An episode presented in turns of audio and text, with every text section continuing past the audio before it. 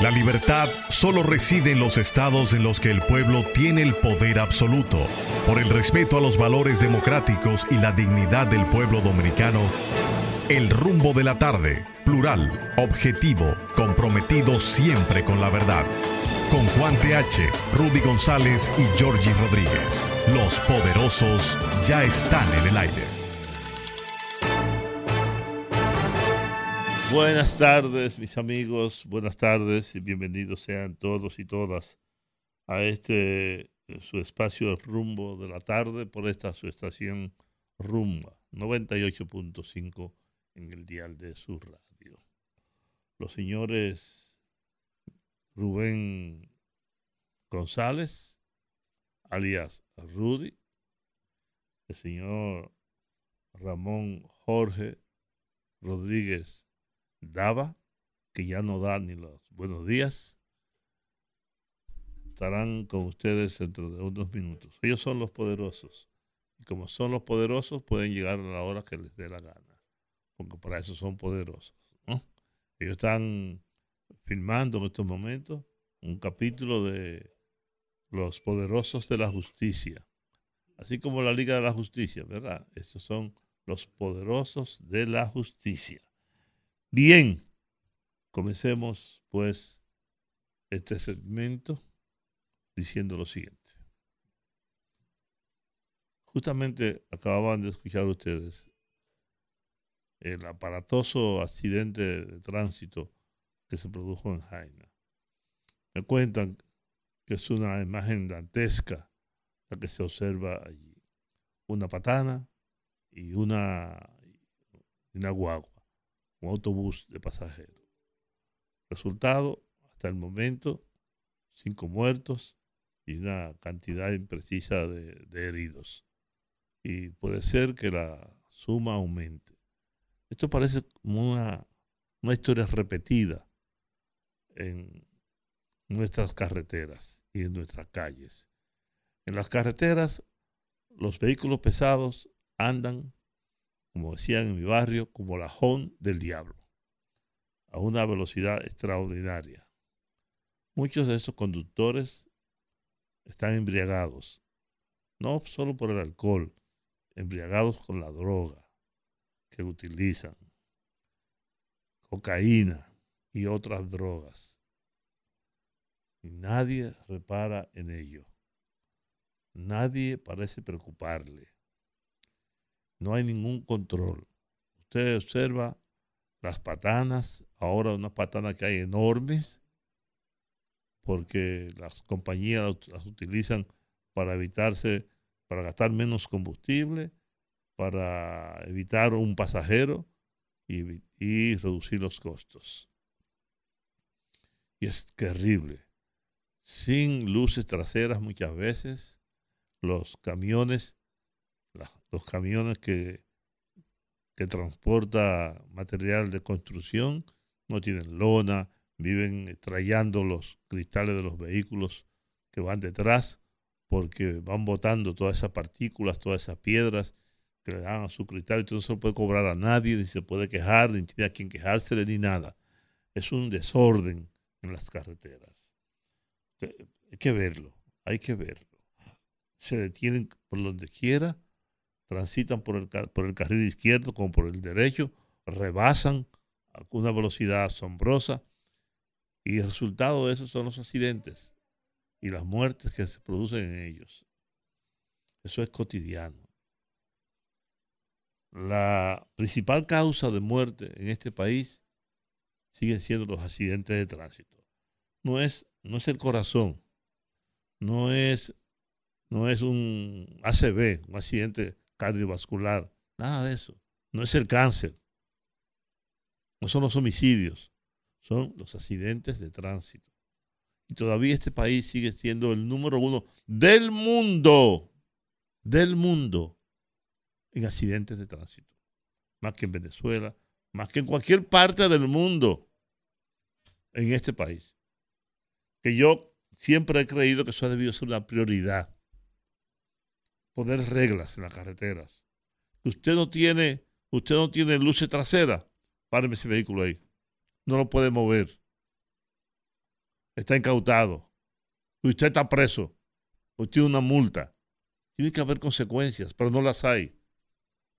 Con los motociclistas yo vi ayer en la Gustavo Mejía Rical con Churchill que un vehículo le dio un fundazo a un motociclista. Inmediatamente llegaron como 50 motociclistas agredir al señor que, al señor que andaba en una jipeta. Cuando el responsable fue el motociclista, porque cambió el semáforo y él se metió. Y ¡pam! el impacto. Cayó a una cuadra. Y eso también es cotidiano, eso pasa en todas, todas las esquinas, en todos los semáforos. No hay ningún control. Y los motociclistas son una especie de plaga. Y ahora existe una vaina que llama que el delivery ese. hay, uno, hay uno en especial, ¿no? Que yo los veo en todas las cuadras. Pedido ya. Esa vaina es terrible. Pedido ya. Él ya está muerto. Ya le dieron un fundazo. Ya cayó por allá eh, tirado. Entonces después usted lo ve con una pierna menos pidiendo un semáforo. Pidiendo un semáforo. No hay autoridad, no hay consecuencias. Esto es un caos. Un caos. Y encima de eso ahora un caos corrupto. Y a nadie le importa. Nadie le, ni le importó a nadie en el gobierno pasado, ni parece importarle a nadie en este gobierno. Lo digo con toda responsabilidad. No es posible. ¿Qué estamos haciendo? ¿Qué están haciendo las autoridades para reducir los accidentes de tránsito? Y en consecuencia, para reducir las muertes. El gobierno tuvo una medida que me parece fabulosa, que es la de... Qué buena tarde y buena tarde. Tú vienes a interrumpirme, mi injundioso comentario. No verás que tú eres fresco. Entre, pero entre silencio, carajo. Que tú, ah, no te importa. Y no te importa. Como un motociclista, no, no te importa. Coño, pues tú vienes a interrumpirme y haciendo bulla. Usted llegó tarde y encima de eso viene a anarquizar el programa. No joda, hombre. comentario de un motorista que chocó uno. No, hombre. Es un relajo también. Aquí también hay un caso en esta emisora. El dueño de esto que, el dueño de esto que le ponga reglas, régimen a esto. ¿Y cómo este señor le entra? Consecuencias. Entra, entra, entra así. ¿Eh? Ese aparataje. Buenas tardes, Juan. Como, si él se llamara Antonio de España. Es Rudy González que tú te llamas. Es un nombre falso. No, Rubén. Rubén, un nombre falso por demás. Y el otro señor, el viejito, ¿por qué no llega? No sé, no sé, estaba entaponado ahí. Trancado ahí en la. ah, no, yo te dije ayer. Trancado. ¿Tú sabes qué trancado? No que estaba pesado el trancado. No, no, no. Ese es otro. Ese es otro problema que tenemos. Te estaba oyendo hablando del tema de poner control en la autoridad. Déjame decirte una experiencia que viví eh, en el fin de semana. Estuve en el este en el fin de semana y en el trayecto en la autovía del este, a partir de donde está más o menos Playa Nueva Romana, que está la Cueva de las Maravillas, ¿sabes dónde es? Bueno, de ahí hasta llegar a la rotonda de Punta Cana siete policías. Mira, tomando la, tomando la, la velocidad. Y un chorro de gente parada. Y de allá para acá, por lo menos cuatro. Hay que andar a 100 en la autovía del este. Como velocidad máxima. Tienen un control. Lo que pasa es que esa, esa, la vía más importante por el, tema turístico. Por el tema turístico. Y los accidentes que han habido han sido fatales. Eh, pero viví la experiencia. Y ayer se me olvidó comentarlo, quería comentarlo, pero ayer se me olvidó comentarlo. A propósito de ese accidente de hoy, que te digo, ya subió a siete los muertos, Juan. tú ves. Y parece que puede subir. Hay dos niños muy, muy, muy golpeados. Eh, un accidente fatal, desgraciado. Fue un minibús que a decir de los testigos estaba parado tomando pasajeros, a lo mejor no sé si en la forma adecuada, porque ellos muchas veces se paran como le da la gana, y la patana le dio y prácticamente le pasó por encima, lo aplastó el minibús. Una patana que venía a una velocidad considerable. 7 de la mañana eh, en Quitasueño de Jaina. Un accidente lamentable, lamentable, lamentable por la cantidad de víctimas. Y cada vez más estamos viendo accidentes de esa naturaleza, Juan y amigos, de muchos muertos, de muchas víctimas. Es terrible, es sencillamente terrible. Pero ¿cuándo le vamos a prestar atención a eso de manera seria? No, es un caos. Un caos. Es un caos por donde quiera. Eh, ese es uno, ese es uno de los, ese es uno de los eh, eh, problemas serios que tiene el gobierno dominicano. Cuando digo el gobierno, no lo estoy enmarcando en un periodo ni en un presidente, el gobierno dominicano. Un asunto del gobierno de la República Dominicana la autoridad dominicana. Es un problema que ya viene de muy viejo y como que no se le encuentra la solución y, la, forma de, resolver esto, de ponerle a esto coto. yo, yo, yo, lo veo cada vez más, cada vez más eh, eh, el tema como que no funciona. Pero algo hay que hacer. sí, es que tienen que hacer algo, Juan. Algo, pues no basta con invertir en ampliar las vías. Claro. La autopista Duarte. Ni ponerse más inteligente. Ni poner nada de eso. Ni poner. Es que tiene que haber un régimen de consecuencias. Y por más que uno lo dice y lo recantalea y la vaina y vuelve y lo dice y vuelve y lo dice y se encojona uno y dice cuatro palabrotas. A, a las autoridades no parece importarle esa vaina. Porque los que se mueren no son gente, son animales. Por eso te digo que no, le duelen a nadie. No tienen nombre, no tienen apellido, son pobres, miserables. Mientras más se mueren, mejor. Es un problema. Que se vayan en yola todo el mundazo, como quiera. Este país es, de 28 familias. El resto no le importa a nadie. La verdad es que, wow. Terrible. Terrible. No puede ser, no puede ser. Encima de eso, ahora andan rodando 1.200 millones de pesos, uno no sabe dónde están. 1.300. 1.300. no, te regalo los 100. Ay, voy a sí, dámelo. Alócate y dámelo. Sí, no, un negocio, todo es un negocio aquí. No puede ser. No puede sí, señor. ¿Cómo ser la República Dominicana? Un paísito, un pedazo de tierra de 27 mil kilómetros cuadrados que no podamos ponerle control. ¿Eh? Hay que ver cómo anda eso, eso, esa gente de pedido ya. El pedido ya y el otro y el otro. Vía contraria, sin luces, te, tiran encima, se, llevan las esquinas, no se respetan semáforos. Nada. Nada. Ellos te rayan el carro con, los, cajones que tienen. Claro, ni sus propias vidas respetan a ellos. Claro. Ahora para respetar los vehículos ajenos. Así es. Y ese es un drama. Oye, oye, es un drama, es un drama porque es una situación que deja mucha gente, eh, eh, muchas familias eh, con luto, pero también mucha gente lesionada para siempre. Oh, la cantidad de gente que están con la cabeza rota, con las piernas rotas, con paralíticos, vuelto una, una, etcétera, que lo saca de circulación. No es poca, ¿eh? No, el número de discapacitados es de un 10% aproximadamente en el mundo. Por diversas razones. En la República Dominicana, el número de discapacitados, yo no sé cuál es el porcentaje, pero debe ser muy alto, como consecuencia de los accidentes de tránsito. Hay que ir al Dario Contreras. ¿Y cuánto, ¿Y cuánto le cuesta al Estado Dominicano? ¿Cuánto le cuesta al Estado Dominicano las atenciones en materia de salud como consecuencia de los accidentes de tránsito. Así es. Una fortuna. ah, que em, las embarazadas haitianas cuestan el 14% del presupuesto de salud.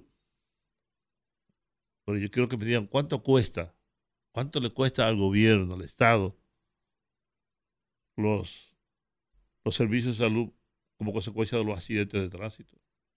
Y no solamente, no solamente la gente que resulta herida, lesionada, sino el número de muertos. Sí.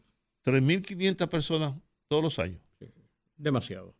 En un país como este, de 27 mil kilómetros cuadrados. No, y no, no, no le podemos poner controles. Transita de noche por la 6 de noviembre. Transita de noche por la autopista Duarte. Para que tú veas. Suicidio. Transita de noche por, por la carretera de la muerte que conduce a Samaná. Aumentan a nueve los fallecidos. Oh, oh, imagínate. Está diciendo el periódico siguen subiendo. Lo que tú decías ahorita, siguen, siguen Oh, subiendo. claro. A nueve. A nueve. Dice el, dice el periódico Diario Libre. A alguien ti- tiene que dolerle todos esos muertos. Claro. Si al gobierno cantidad- no le duele, si al gobierno no le duele, a alguien debe dolerle. Ahí hay, ahí hay, por lo menos, una veintena de familias afectadas. Porque está la hija, la nieta, la- la sobrina, que es la misma muchacha, y además, y las personas lesionadas. Es terrible. Me dijeron que tú, que tú en- con tus fuentes tuviste un contacto con Kiko, Kiko la, la Quema. ¿Quién es Kiko? la que- Ojo, Kiko la Quema, el hombre más buscado de este país, el que están buscando por, por San Cristóbal. Kiko la quema. Kiko la Quema es el jefe de una pandilla que se le atribuye una docena por lo menos de asesinatos, narcotráfico y todo. Y tienen como Yo dos semanas. yo lo que estaba buscando era aquí hacerle, hacerle el amor como el perro bebe agua. ¿A Kiko la Quema?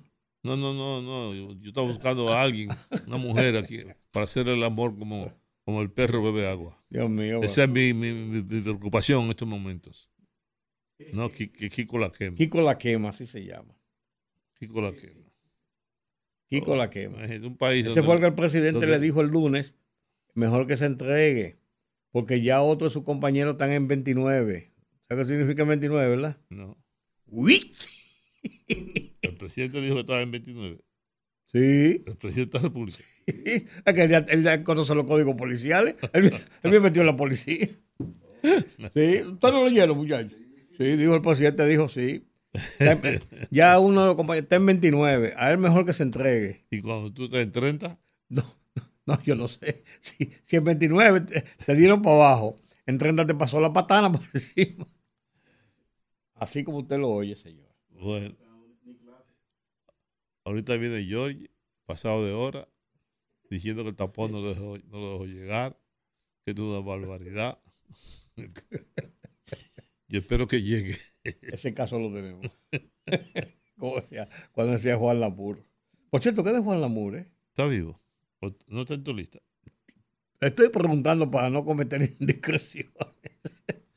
Hace mucho que yo no sé de Juan él Lamur. Tiene un programa de televisión por ahí, yo Sí. creo. Ah, sí, sí. Sí, creo que sí. Yo hace tiempo que no lo veo. Sí. Saludos a Juan Lamour. Sí, señor. Señores Juan Lamour. Kiko La Quema es el narcotraficante de drogas que controla Cambita Garavita en San Cristóbal. Oh, Sí, señor. Kiko la quema. Kiko La Quema. Ya, se ya han agarrado dos de su grupo y, qué- y qué- se han, y han bajado dado uno para abajo. ¿Y qué es lo que quema? No, así es el, es el apodo de él. Kiko La Quema, ¿será que quema la O droga? sea, la droga que incauta es que la quema. ¿Eh? Ah, bueno, ya yo. Déjalo ahí, ya yo no voy a entrar en los detalles. En los detalles, no quiero. Osvaldo, si tú me mandas un mensaje, un mensaje de voz, yo no lo puedo escuchar porque estoy en el aire. Escríbeme. Que sí, yo sí puedo hacer, leer, pero eh, oír mensajes de texto no. ¿Él es amigo tuyo? 28, sí. Pues él sabe que tú estás trabajando esta hora. Me está oyendo además. 28 familias, dice él. ¿Eh? No sé, 28 familias, no sea exagerado, son 27. Ay, Dios. Ay, hombre. Mira ahí a Kiko la quema. Ese Kiko la quema. Ajá. Eh. La- Ay, hombre. Kiko la quema. Bueno, mira, hoy eh, en, en la corte se anunció que para el viernes se tiene estimado la conclusión de la lectura del expediente del caso Medusa. El viernes que, quedaron como 80 páginas, serán leídas el próximo viernes, se concluirá la lectura. Después viene entonces para la semana que La viene réplica. La réplica de los abogados, las exposiciones de los imputados. ¿Dónde está Valentín? ¿Dónde está Valentín? Pasó, pasó, por ahí, anda con una cachuchita de, de, de los Orioles de Baltimore. Anda con una cachuchita por ahí.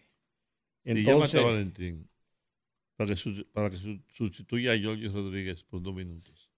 Y nos hablando, dé, sobre este tema. Y nos dé una explicación jurídica sobre lo que corresponde después de haber terminado de leer 12.447 páginas que nadie escuchó, que a nadie le importaron. Ahí estaba ah, lo que decía, déjame ir para, el tribunal a dormir la siesta. ¿Eh? Déjame ir para el tribunal a dormir la siesta. A dormir.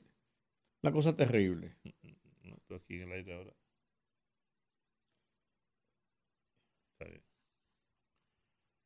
Bueno.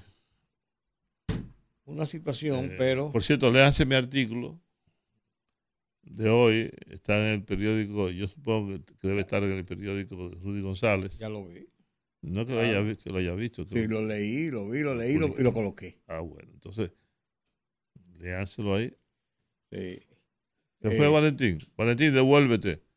Eh, olvídate del tapón. Tú no, vas, tú no vas a llegar hoy a tu casa. De ninguna, de ninguna manera. Va a ser imposible que llegue a su casa.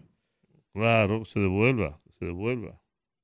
Es más, Valentín debería trabajar aquí dos veces a la semana para yo poder descansar esos días. ¿Descansar, descansar de qué? Oye, ¿tú sabes cuánto se vendió en tarjetas de crédito solamente en el Black Friday en República Dominicana. Oh, una, una fortuna. 11.227 millones, 727 millones de pesos. Solo en tarjeta de crédito. Con tarjeta de crédito, lo que está contabilizado en tarjeta de crédito, que como el Banco Central puede contabilizarlo.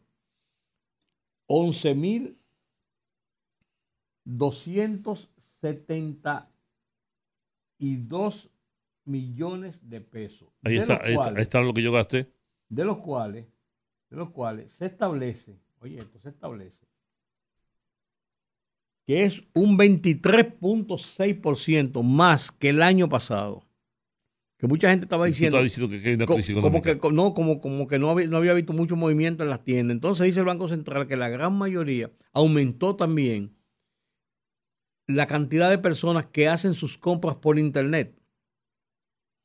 Que están haciendo sus compras por internet y ponen su tarjeta de crédito. Por eso es más fácil determinar la cantidad por tarjetas de crédito.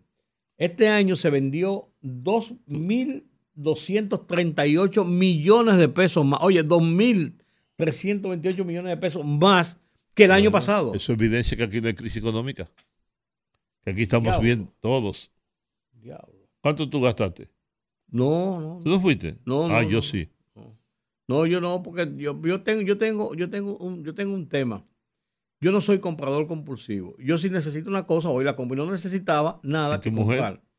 No, tampoco, tampoco. Ella, es muy, ella es muy comedida. Eh, hay una razón. No, porque las mujeres son más compradoras que los hombres. Sí, no. Pero hay una cosa que tú llegas a un punto. y tú vas al supermercado, tú, tú vas al supermercado. O yo a tomar. Eh, perdóname, no es que tú gastas más, sino que tú vas puntualmente. Esto, el queso. Ah, sí, eh, eh, Las mujeres no. no comienzan a ver las etiquetas, y las calorías y, los precios. De que, ¿Y por qué este que es americano y este que es holandés? ¿Por qué la y da vueltas por ese supermercado y vueltas y vueltas. Eh, los hombres vamos jamón, lo que dice queso. Lo que dice mi esposa es que a ella no le gusta mucho que yo... Yo soy cago la compra en mi casa, siempre.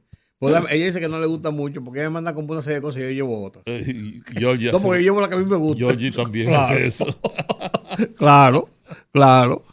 ella le gusta un queso blanco de tal cosa del bravo, entonces yo le compro su queso blanco, entonces voy y compro mi quesito de cabra, mi cosa que me gusta a mí también. ah, yo fui, yo fui, al, yo fui este Black, Black Friday y hablé con Iván, Iván Sánchez, que es el gerente de, de Corripio. Ok yo necesitaba un televisor, mi hija también. Entonces, pues se le quemó el, televisor a Michelle y yo hice así. Bueno, le regalé el mío a Michelle, a mi hija, y fui y compré otro con la tarjeta de crédito. Eh, vi que el televisor que yo quería, fuera de Black Friday, costaba 200 mil y pico de pesos. Con, con el descuento salía más que en 100. Y después te aplican uno por la un, un, porcentaje por la tarjeta por, por, la tarjeta, exactamente. Al final tú yo vine pagando como 80 mil. Ok. Yo compré un monitor, un monitor eh, que necesitábamos, pero lo compré en fui a la tienda a comprarlo porque lo necesitábamos en la casa. Ingrid lo necesitaba para, un tema tengo, de su trabajo. Tengo un cine ahora, 85 pulgadas. Yo tengo. y entonces, y entonces eh, fui a comprarlo y me dijo un muchacho ahí en Omega Tech, no valga el anuncio si quiere, me dijo, pero mire, todavía se le aplica lo del Cyber Monday porque todavía dura esta semana. ¿Oh, sí? Y entonces me pues dieron. Ya, no es un Viernes Santo, ya no es un Viernes Friday, un Black Friday, ahora es una semana. Un Cyber Monday. Entonces me dijo, eh, le, se le aplica y además de eso, como usted compra, eh, tiene cuenta abierta por tema corporativo, por la empresa, todavía tiene un descuento mayor. Y me salió muy, muy, muy, muy cómodo, pero no, no fui a comprarlo específicamente porque era Black Friday, sino porque hubo una necesidad y lo determinamos, lo detectamos eh, ya en el fin de semana que necesitábamos ese monitor. Bueno, vamos a hacer un cambio. Pues parece que los precios eran buenos, ¿eh? Sí, este, había, buenos, precios, buenos precios. sin duda que sí. Y sería bueno conversar con, con Eddie, con Freddy. ¿Es Freddy o Eddie? El del Proconsumidor. Eddie Alcántara. Eddie Alcántara.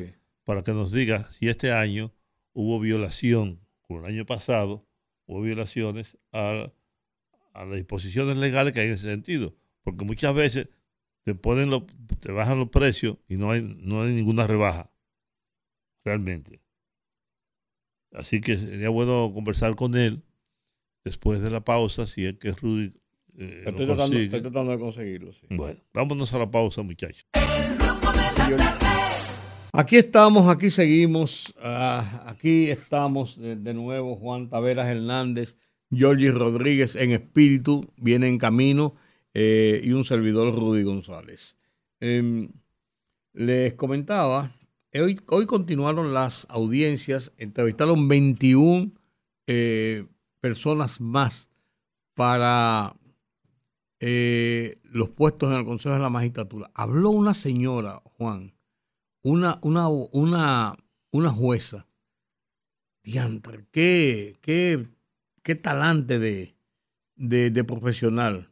Segura, pam, pam, pam. pues muy hola, buena. Hola, Eddie.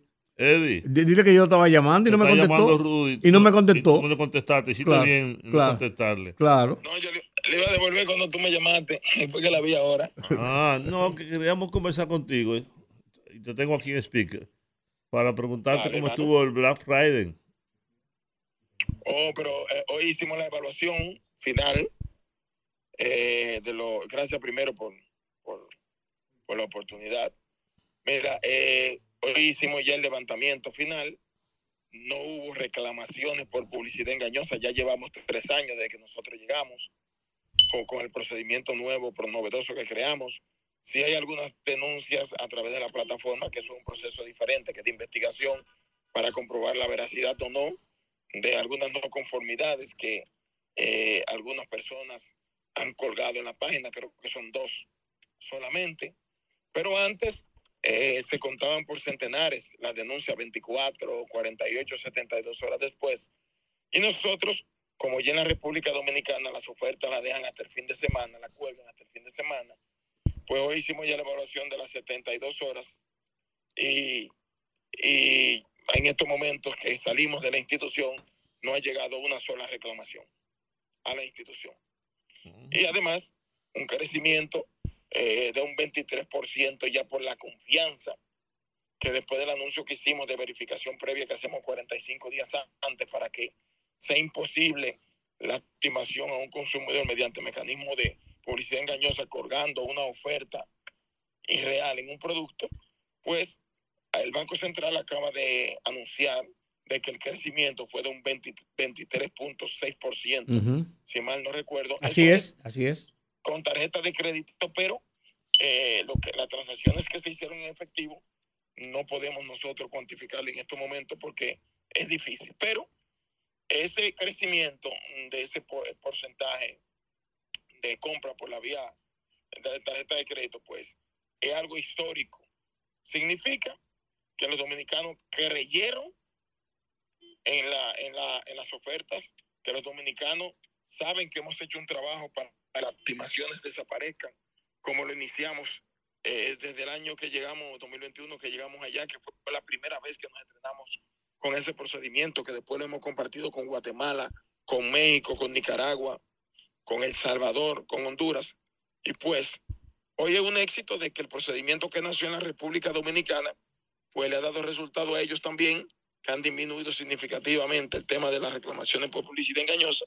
Y aquí podemos decir que le hemos erradicado. Perfecto. Muy bien, y yo me alegro y te felicito por el trabajo que has realizado al frente del Pro Consumidor. Gracias, hermano, gracias. Gracias a ustedes por preocuparse. Bueno, perfecto. Gracias. Eh. Un abrazo, Rudy. Y te iba a devolver. Un abrazo. No, no está bien. ¿Para qué tú le ibas a devolver? Oye, ¿Para, para oye. qué iba a perder tu tiempo devolviéndole a Rudy? Un abrazo. ¿Eh? Mira, tú ten deuda conmigo, no lo olvides.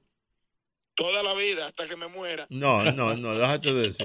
No. O sea, como yo digo siempre, los políticos, si tú le pides algo a un político y te dice, y te dice que Estoy en eso, estoy en no, eso. te dice que sí, no le creas. Si te dice que no, No, no, no. no es político.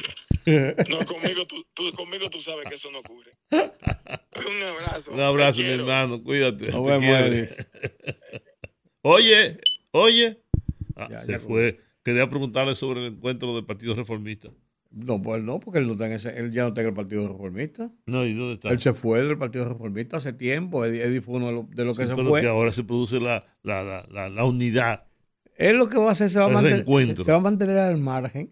Oh, Mira, murió este miércoles eh, Ramón Pérez Reyes, padre del periodista Ramón Pérez Reyes, informaron sus familiares. Él murió a los 93 años en, en Roch- Rochester, Massachusetts, en Estados Unidos. joven. 93 años. Pérez Reyes a, es, des- a es uno de esos, de esos periodistas que se ha eh, curtido, ya tiene, ya tiene bastante tiempo. Ramón Reyes. Ramón Pérez Reyes. Pérez Reyes. Pérez Reyes. No, sí, Sí. sí, mucho- eh, trabaja en el listín muchos años. Sí. Está ahora en Indotel hace bastante tiempo que tiene está trabajando en Indotel.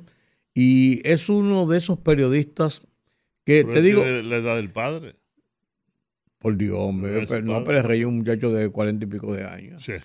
Por súbele, Dios. súbele algo, súbele algo. No, Pérez Reyes no llega a 50. Ajá. No, no, no. Pérez Reyes, sí. Ponle 50, está bien, para dejártelo barato. Claro, sí, Sí. exactamente barato.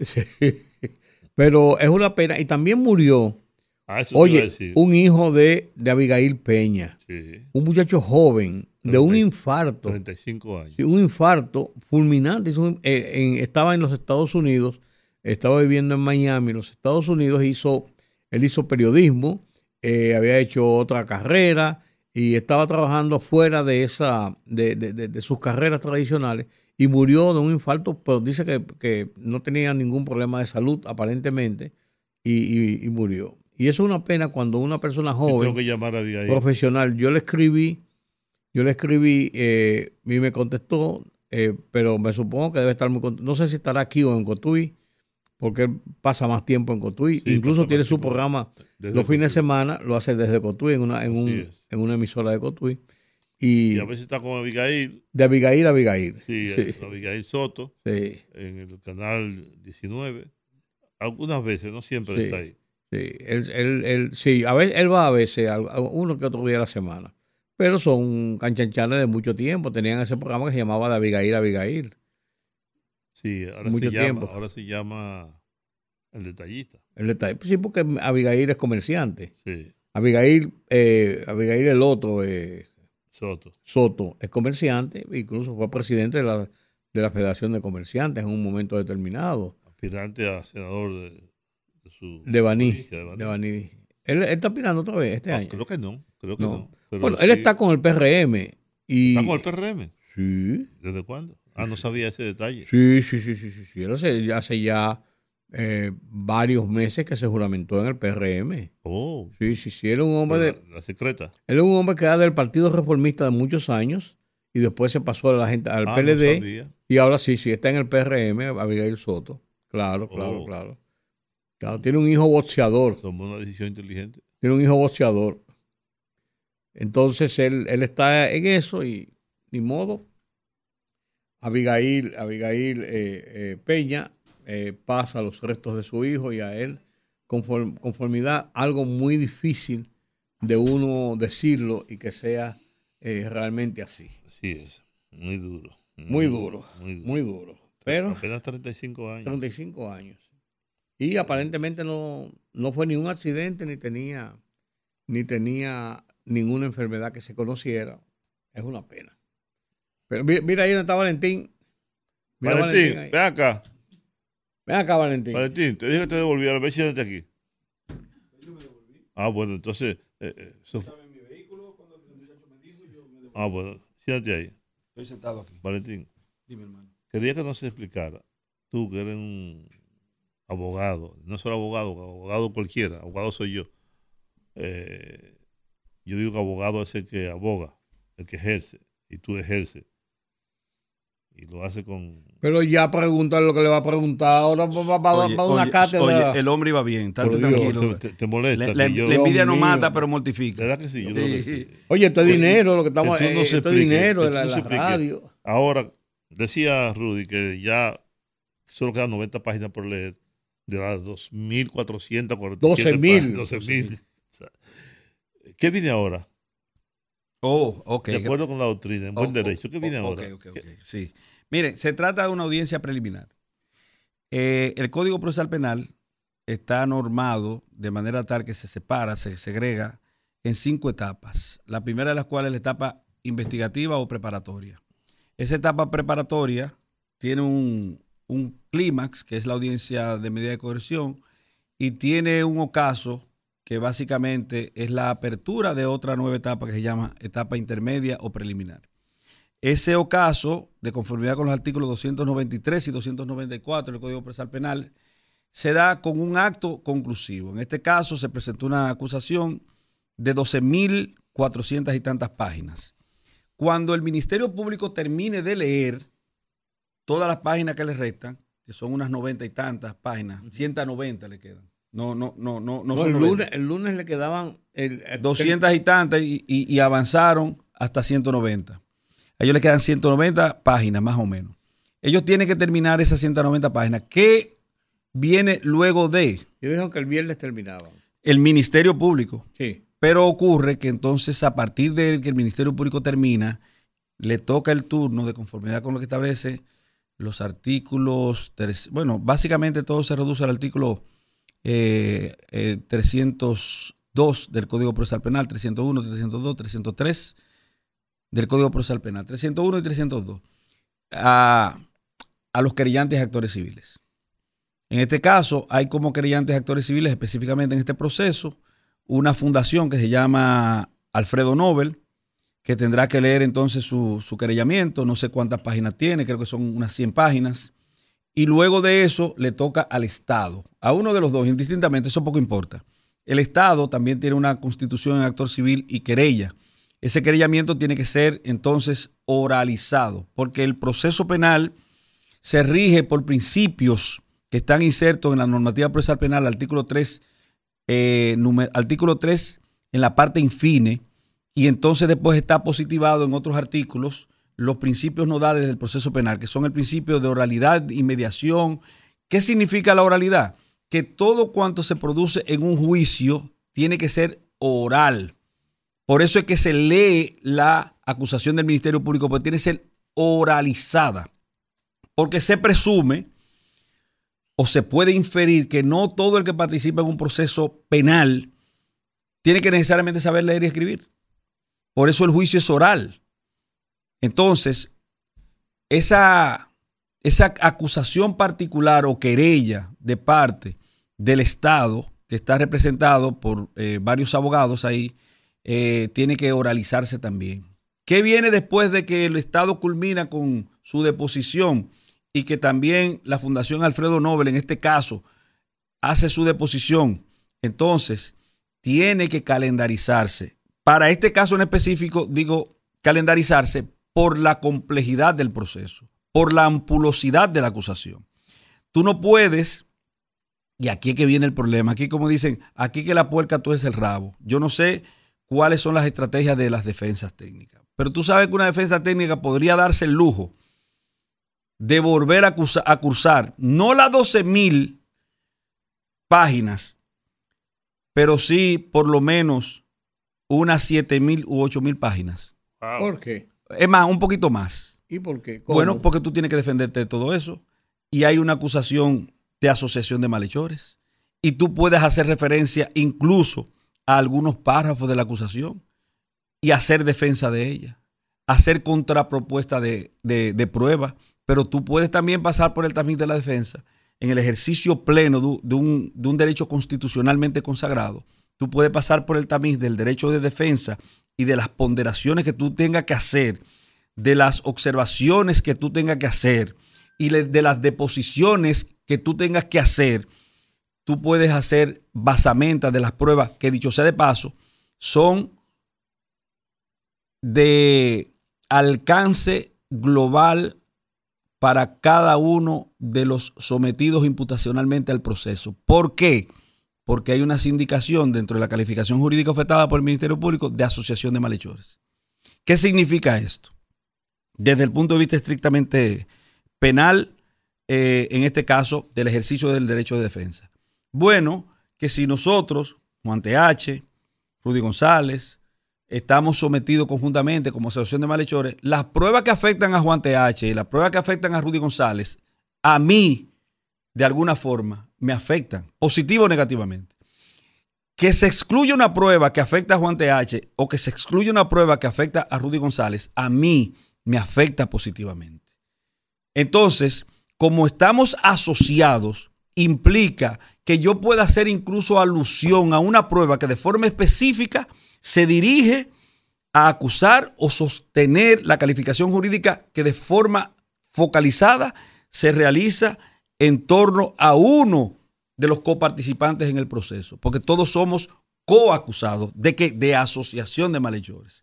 Entonces podría darse el caso, sencillamente, de que un imputado en su defensa técnica, y la defensa técnica, cuando uno dice defensa técnica, mucha gente tal vez no entienda.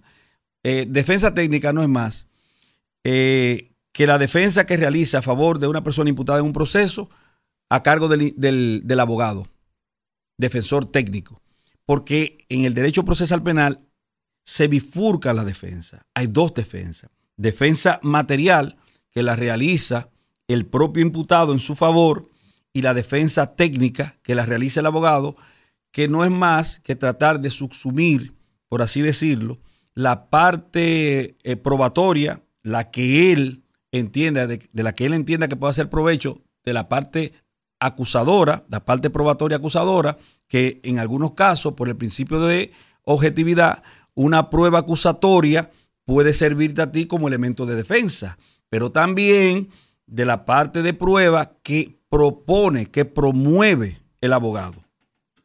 Ahora, yo te pregunto, ah. tú eres el abogado mío. Este ojalá quiera Dios, Dios mío. En este caso. Digo, yo no quiero que tú tengas problemas, pero me gustaría ser abogado Juan TH, Dios mío. tú vas a perder. tú, abogado de la defensa de cualquiera de los imputados, ¿qué estrategia tú diseñarías? ¿Hiciera eso que estás diciendo para que se prolongue el proceso y termine perimiéndose por, porque el tiempo se venció? ¿O haría otra cosa? No, yo lo hiciera y te voy a decir por qué lo hago. Yo lo hiciera. ¿Y por qué lo hago?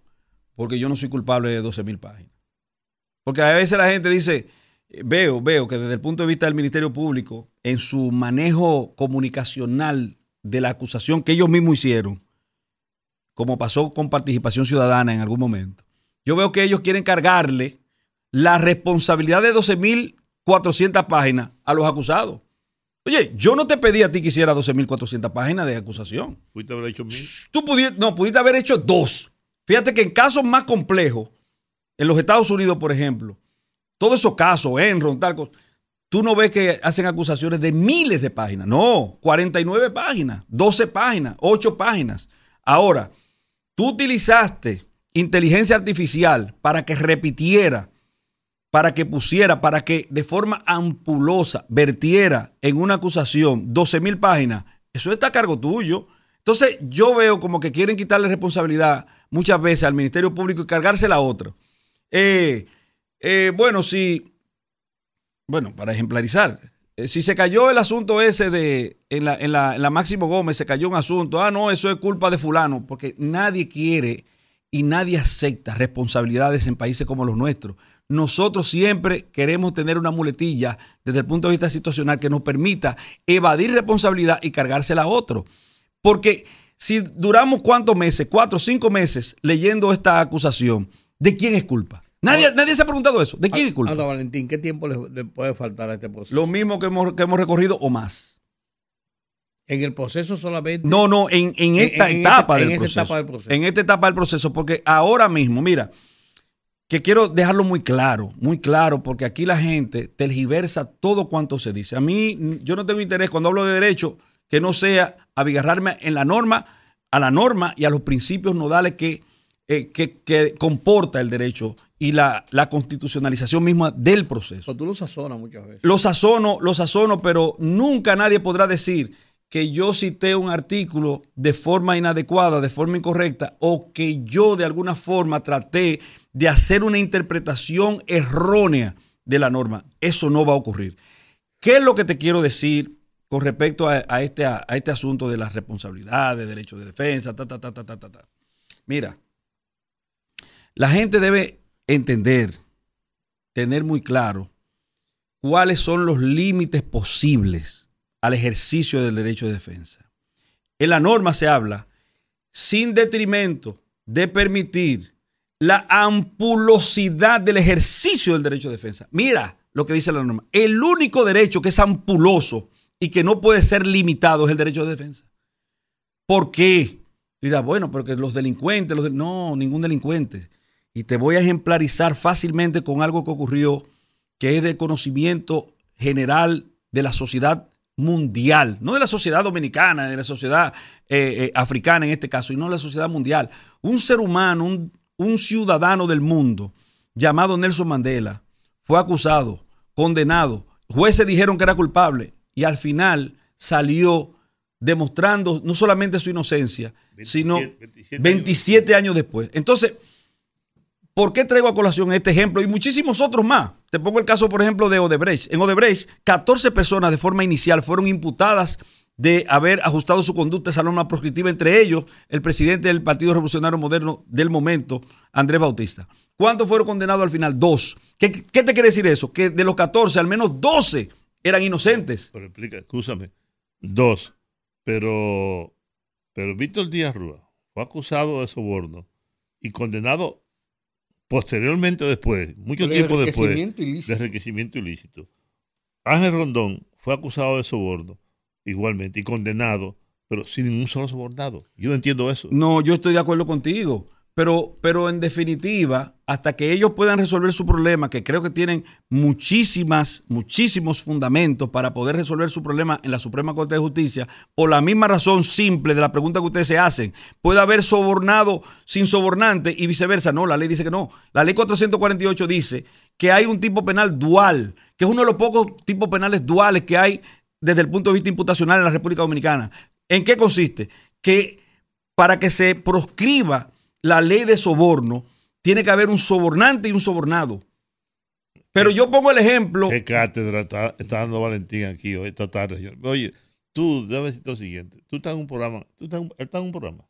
Yo lo oigo a veces. Ajá, ¿en cuál? Co- co- Corriendo el dial, qué sé yo. Ah, para, que, para que el país, para que el país lo oiga. Te está pasando. Para que el país lo oiga, como lo está oyendo ahora. Tiene que venir de vez en cuando aquí Claro. para que dé esa cátedra de derecho que tanta falta hace muchas veces.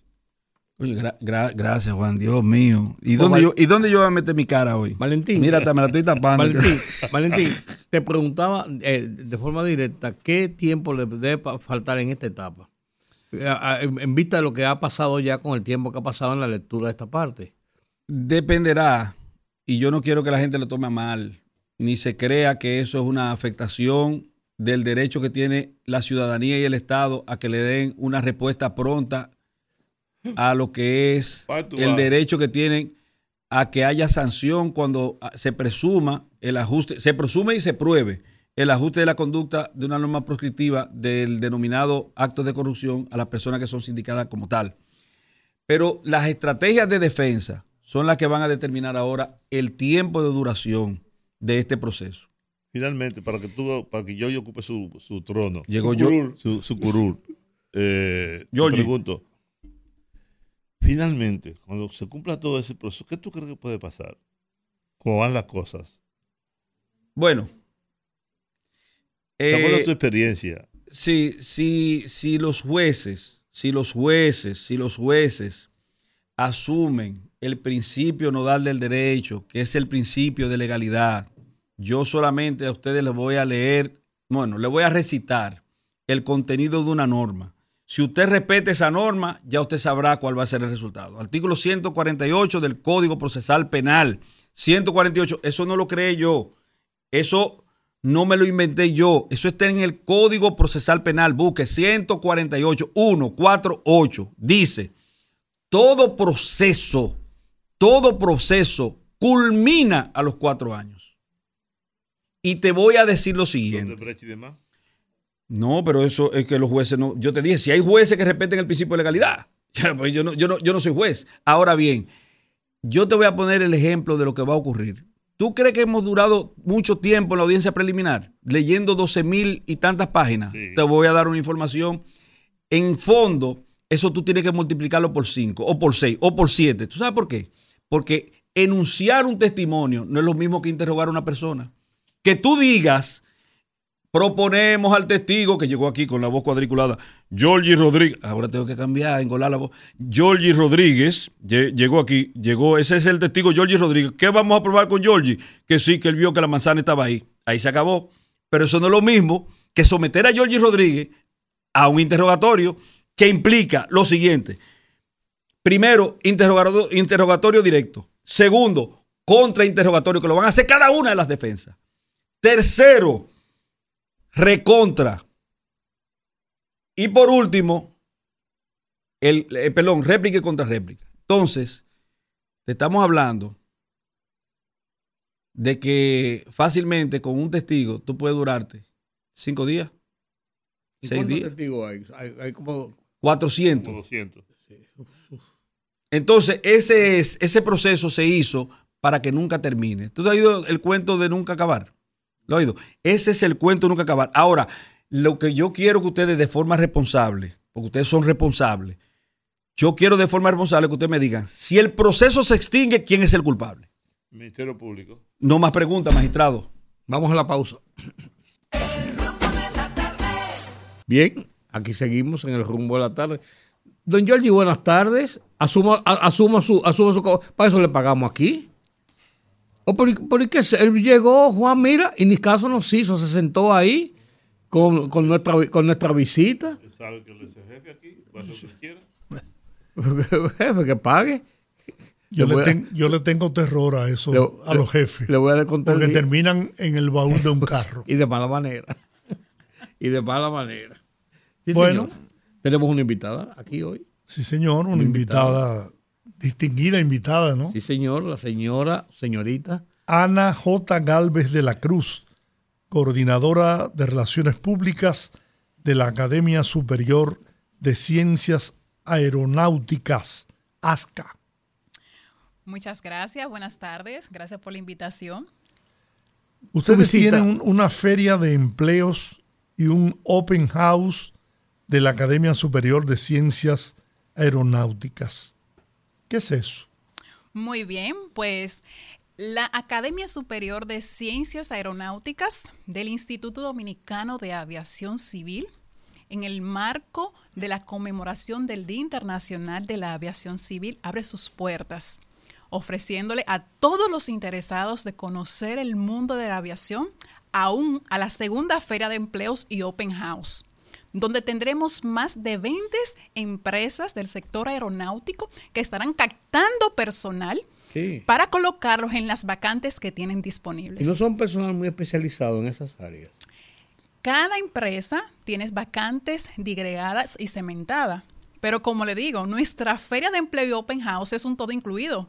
Si usted no tiene la capacidad, tendrá la oportunidad de conocer el dossier de capacitaciones que tiene nuestra academia Ok. A nivel técnico superior y además conocer las capacitaciones de educación continuada y usted formarse. ¿Cómo cuántos empleos ustedes estiman que van a tener disponibles en esta feria? ¿Cuántos empleos? Sí. Bueno, no precisamos el dato. Todavía las empresas invitadas no lo han confirmado, pero sí tenemos una diversidad de vacantes. Ok. No son vacantes especializadas netamente del sector, pero sí incluye esas vacantes. ¿Cómo qué áreas más o menos tienen esas empresas que tienen que ver con la aviación? Bueno, podemos decir que son 20 empresas y dentro de esas 20 empresas está Arayet, está el Grupo Punta Cana. Eh, o sea, estamos hablando de aeropuertos, aeropuertos, aerolíneas, aerolíneas, Server, proveedores de de- servicios. de. Entonces tenemos Avian, Bien. Sky High. Tenemos Alina. 20 Ok. aerolíneas, perdón, 20 empresas, en- incluyendo aerolínea, incluyendo el sector, incluyendo empresas eh, propiamente público-privada que estarán reclutando el personal. De hecho, el mismo IDAD abre sus puertas y estará reclutando personal. Eso es un todo incluido. Y lo más novedoso de nuestra Feria de Empleo y Open House es que nosotros vamos a habilitar rutas estratégicas para que las personas interesadas en participar puedan desplazarse y llegar hasta allá. ¿Dónde se va a celebrar? Bien, Es el día 8, viernes 8. así es. Esta actividad se va a celebrar el viernes 8 de diciembre en las instalaciones de la Academia Superior de Ciencias Aeronáuticas. Eso es prolongación Ruta 66, Punte Caucedo. Cuando usted va al Aeropuerto Internacional de las Américas, en vez de correr al aeropuerto, sigue de manera opuesta y ahí va a haber unas indicaciones para llegar a nuestra academia. Pero si también quiere ir adiestrada por nuestros choferes y usando nuestros medios de transportes, puede usar nuestras rutas. Las rutas estarán ubicadas en la 27 de febrero, partiendo desde Plaza Lama, esa es la primera. La segunda partiendo desde el Parquecito, próximo al Palacio Nacional. Sí. La tercera ruta estará en la zona oriental, frente a Megacentro. Y la cuarta ruta incluye la parte de Boca Chica. Esta es la primera feria que ustedes No, hacen? señor. No, eso quería decir. ¿Y cuál, si han tenido otras, qué experiencia han ganado? Muy bien. Bueno, mire, el año pasado tuvimos la primera feria de empleos y la experiencia ha sido muy satisfactoria. De hecho, hemos recibido durante todo el año la retroalimentación de esas personas que han sido colocadas en, los, en las diferentes áreas. Igualmente los interesados que no pudieron participar aquella vez estaban esperando con ansias este momento. Son atractivos los salarios que ofrece el sector. Bien, pues debo decirle que va a depender del perfil que usted tenga Y del área de trabajo. y del área de trabajo, porque usted que sea una persona que tenga una carrera del nivel técnico superior de administración aeronáutica que la ofrecemos nosotros en nuestra academia, no se va a comparar con un salario que reciba con una persona que por lo menos tenga un manejo de inglés, que pueda hacer funciones administrativas netamente. O sea, Cuando que de- este otro depende de la personal formación del individuo. Así es, y va a corresponder a las políticas de escala salariales y los salarios que tengan las empresas del sector, que son políticas muy de esas empresas que estarán reclutando el personal. Mucha gente en tecnología. Porque esto, ese, ese sector es muy tecnológico. O, pienso, además de, personal para muchas áreas, administrativas, lo que sea. Pero ahí tiene que, tiene, incide mucho la tecnología ahora. Yo estuve en un centro de, operaciones de una de esas aerolíneas que tú mencionaste y me quedé impresionado. Yo pensé que había entrado a un lugar de, de, especialización y, de control de una de las grandes aerolíneas de, de cualquier parte del mundo. Y yo he ido a, un par de visitas y he visto. Y me quedé impresionado realmente. Pues debo hacer extensiva la invitación a ustedes para que vayan a nuestra academia y conozcan nuestra tecnología de última generación que utilizamos, nuestros simuladores, las instalaciones, el Centro de Control de Santo Domingo. Hablar de avia- aviación es hablar de innovación, hablar de tecnología, como usted bien dice. Hay diferentes áreas que van a reclutar y van a necesitar ese personal. El IDAT va a reclutar y va a validar los perfiles partiendo de esas vacantes que tenga disponible y lo estará colocando a partir de las posiciones que tenga. En este, en, en este caso de esta feria, cada Sí. empresa tiene sus normas, tiene su personal que está buscando, tiene sus niveles salariales, no tiene nada que ver con, con normas establecidas, por ejemplo, del sector. Cada uno independientemente se maneja. Ustedes lo que hacen es que agrupan, o o sea, vamos a decir, organizan, estructuran la feria y cada uno entonces se maneja de su forma individual. Bien, eh, valga la aclaración, nosotros agrupamos, organizamos este evento en el marco de las actividades conmemorativas que tiene la autoridad, en este caso el Instituto Dominicano de Aviación Civil, y nosotros abrimos nuestras puertas. Invitamos a las empresas del sector que vayan a nuestra academia para que exhiban o más bien capten talento y a partir de sus normas, sus políticas salariales, las propuestas económicas que tengan, cada una de esas empresas se maneja de manera independiente. Lo que sí le puedo decir es que la aviación en nuestro país, gracias a las autoridades actuales, el apoyo del gobierno central, podemos hablar de una aerolínea local, los destinos, los diversos destinos que la aviación hoy día desde República Dominicana hacia diferentes lugares del país ha conquistado. y todo eso está expandiéndose de una forma. Por supuesto, y todo eso demanda qué? Capital humano, personal. El principal eje para garantizar las operaciones aéreas de cualquier estado es la capacitación y eso lo establece la Organización Internacional de Aviación Civil, que es la OASI. Cabe destacar que nosotros somos un centro acreditado, un centro de excelencia acreditado por esta organización. Y este personal que está digregado hoy día en, las en los diferentes aeropuertos, forma parte de las aerolíneas, de los proveedores de servicios, de los operadores, son profesionales que son formados en nuestra academia. Pero mm. irnos un poquito más lejos, nosotros recibimos personal de otras autoridades para que se formen en nuestra academia. Podemos hablar de Jamaica, de Cuba. Los controladores aéreos que están hoy día en Haití fueron formados en nuestra academia. Nosotros somos un centro regional de excelencia colocado dentro del área del Caribe con una buena reputación, un buen posicionamiento por la calidad en los entrenamientos que ofrecemos. Mira qué bien. Así que hago, les, hago extensiva la invitación a ustedes.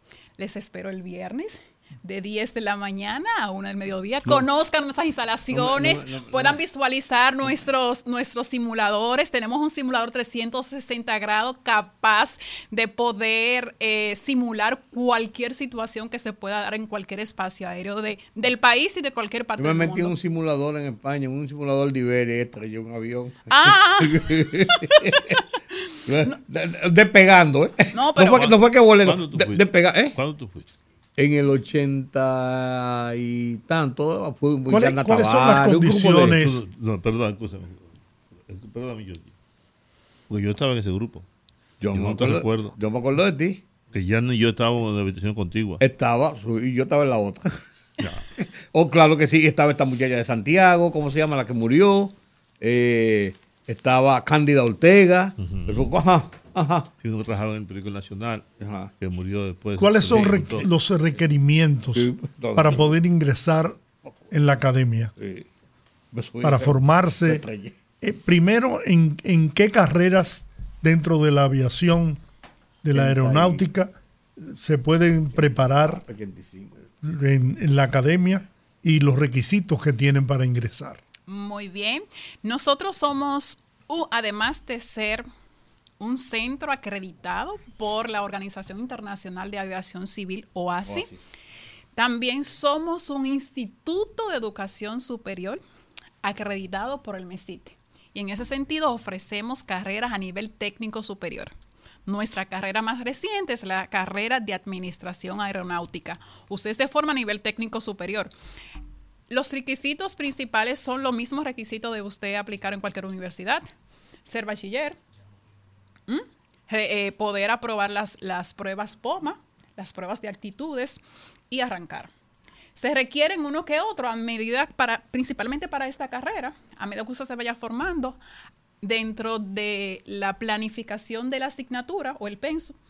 Hay áreas de inglés, hay niveles de inglés que usted tiene que superar pero como requisito principal no tiene que tener esa carrera, no tiene que tener el dominio del idioma. Allá nosotros nos encargamos de eso. Qué bien, qué bien. ¿Pero solamente esa carrera ofrece? Sí, por el momento es la carrera que tenemos habilitada.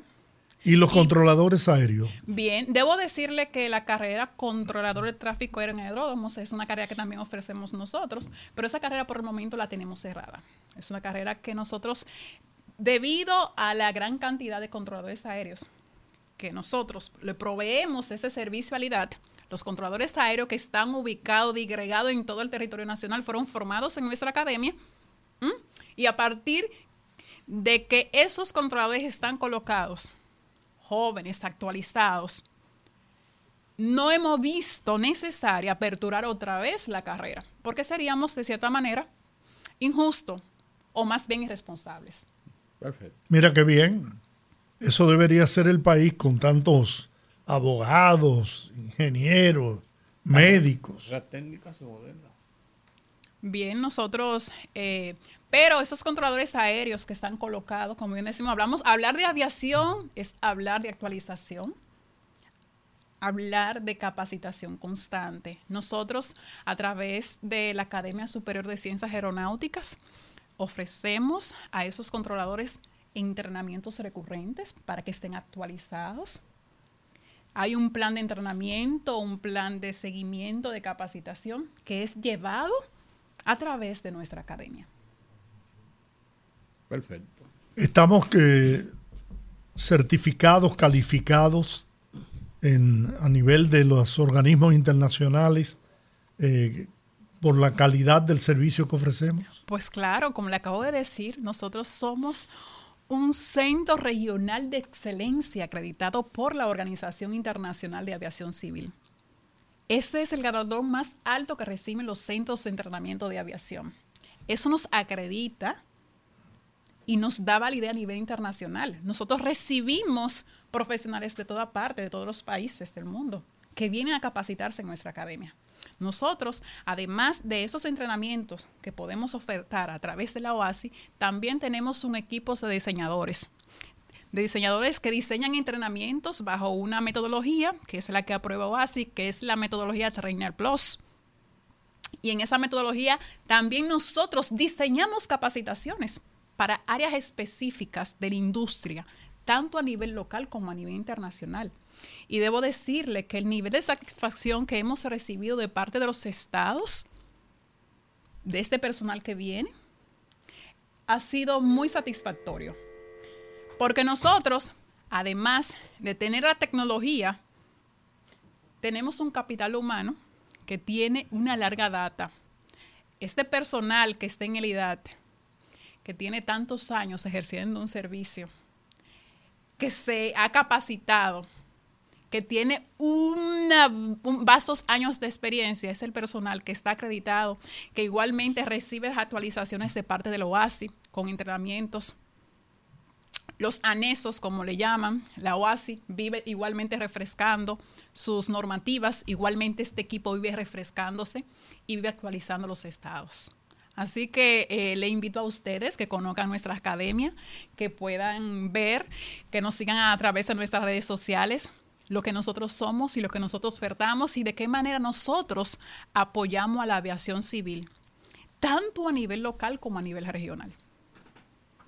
Mira, ese es un buen tema para un programa de televisión. Si te convirtiera en, en pastor evangélica, sería un éxito. Ana Josefina. Ana Joanny Galvez de la Ah, Cruz. Joanny. no me mate con Josefina, por No, Dios. Ana J, Ana Josefina. No, Joanny, Joanny. Sería un buen Joanny. programa ese con tratar Entonces, si el me convierto tema, evangélica, No, el tema, el- tema de aviación civil, la, la academia, todo eso, para, para un programa. corporal y eso. Sí, muy bien. Un púlpito. Bueno, pues Buscando- de parte de la autoridad estamos en la mejor disposición. Hagan extensiva la invitación a nuestras autoridades y con gusto. Gracias. Ese equipo de técnico pueda venir por aquí. Pero mira, eso que está diciendo Rudy, yo recuerdo, nosotros fuimos invitados, yo no lo recordaba a él, por el Alzheimer que ya padezco, pero nosotros fuimos invitados Era como el 85 por ahí. por Iberia, Sí. tuvimos una semana allá y nos, nos explicaron cómo funcionaba Iberia y nos montaron en unos que costaban un dinero, En los simuladores. mucho dinero. Eran los, eran los más modernos que había en esa época. Los simuladores. Y fue una actividad solo para periodistas de la República La Dominicana. República, sí. Ahí estaba Jan Tavares, dice Rudy que estaba ahí, estaba yo, estaba un representante del periódico nacional, estaba una de color visión que terminó enganchada sentimentalmente con el gerente de, de, de- de Y, Iberia. y estaba también Candido Ortega. Pues la cosa es que, se- Había un grupo, eh, que fue una actividad muy interesante, costeado totalmente por, por Iberia. por Iberia. Se llevaron a algunos restaurantes. Recuerdo que fuimos a un, un pequeño restaurante que solo tenía, Eso no se le olvidó a él. solo tenía unas mesas. No, no, No, lo- el restaurante no se te olvidó. no. De hecho, yo me traje, yo me traje un cenicero pequeñito. Ah, fuiste tú. Estaban Sí. buscando quién se llevó el No, cenicero. pues yo lo pedí. Ah, está bien. Yo lo pedí. Y para tenerlo como una. Ellos tienen una- una- un sitio de Eso, entrenamiento podría, muy, eso podría, podría hacer aquí. Es, muy, con los muy, periodistas, con un grupo de periodistas. en esa época era muy moderno, uno de los más modernos de Europa, incluso, y, y estaba en, en pleno desarrollo, en pleno auge, incluso estaba, in- estaba introduciéndose en República Dominicana, ya no con un vuelo semanal como tenía inicialmente, o dos vuelos semanales, sino con vuelos diarios prácticamente. Y ellos, ellos eh, una empresa muy pujante, ellos tenían un hub en República Dominicana en un momento determinado para la región del Caribe, que después dejaron y hasta se fueron de República Dominicana un tiempo y volvieron después, lo pusieron en Costa Rica. Pero, pero tienen, eh, tienen es- eso mismo, una academia de entrenamiento y de profesionalización, profesionalización de personal, una cosa muy, muy, muy interesante. Muy interesante. Pues sepa usted que aquí también tenemos. Ya una- te dije que yo estrellé un avión, así que no me invita a subirme en un simulador. otra No, vez. pero, pero una segunda oportunidad, inténtelo. Muchachos, si fue despegando. Tú tú pensas a mí que había volado ya 10 horas y que estaba aterrizando y estaba cansado. Despegando lo, lo- lo estrellé. Bueno, pues damos las gracias a Ana Joani. Ana Joani Galvez de la Cruz, coordinadora de Relaciones Públicas de la Academia Superior de Ciencias Aeronáuticas, ASCA. Y tú Es una ahí. dependencia del Instituto de Aviación Civil. No. O No, sea, no so- hiciste la carrera que tú estás invitando que la no, no la No, porque hice. estudió periodismo. Yo soy fue. comunicadora. Ella estudió periodismo. Sí, Soy igual. comunicadora. Sí, periodismo. Igual, pe- igual, pe- pues, periodi- Yo apoyo, yo apoyo a los técnicos. ella, es, ese pe- puesto- ella es periodista aeronáutica. Exacto. Pero muy bien, muy Gracias, bien, comunicas muy bien. Gracias, muchas gracias a ustedes por permitirme esta 8 de diciembre es la feria. Así Ya es. ustedes saben. 8 de diciembre, de 10 de la mañana a 1 del mediodía. Academia Superior de Ciencias Aeronáutica.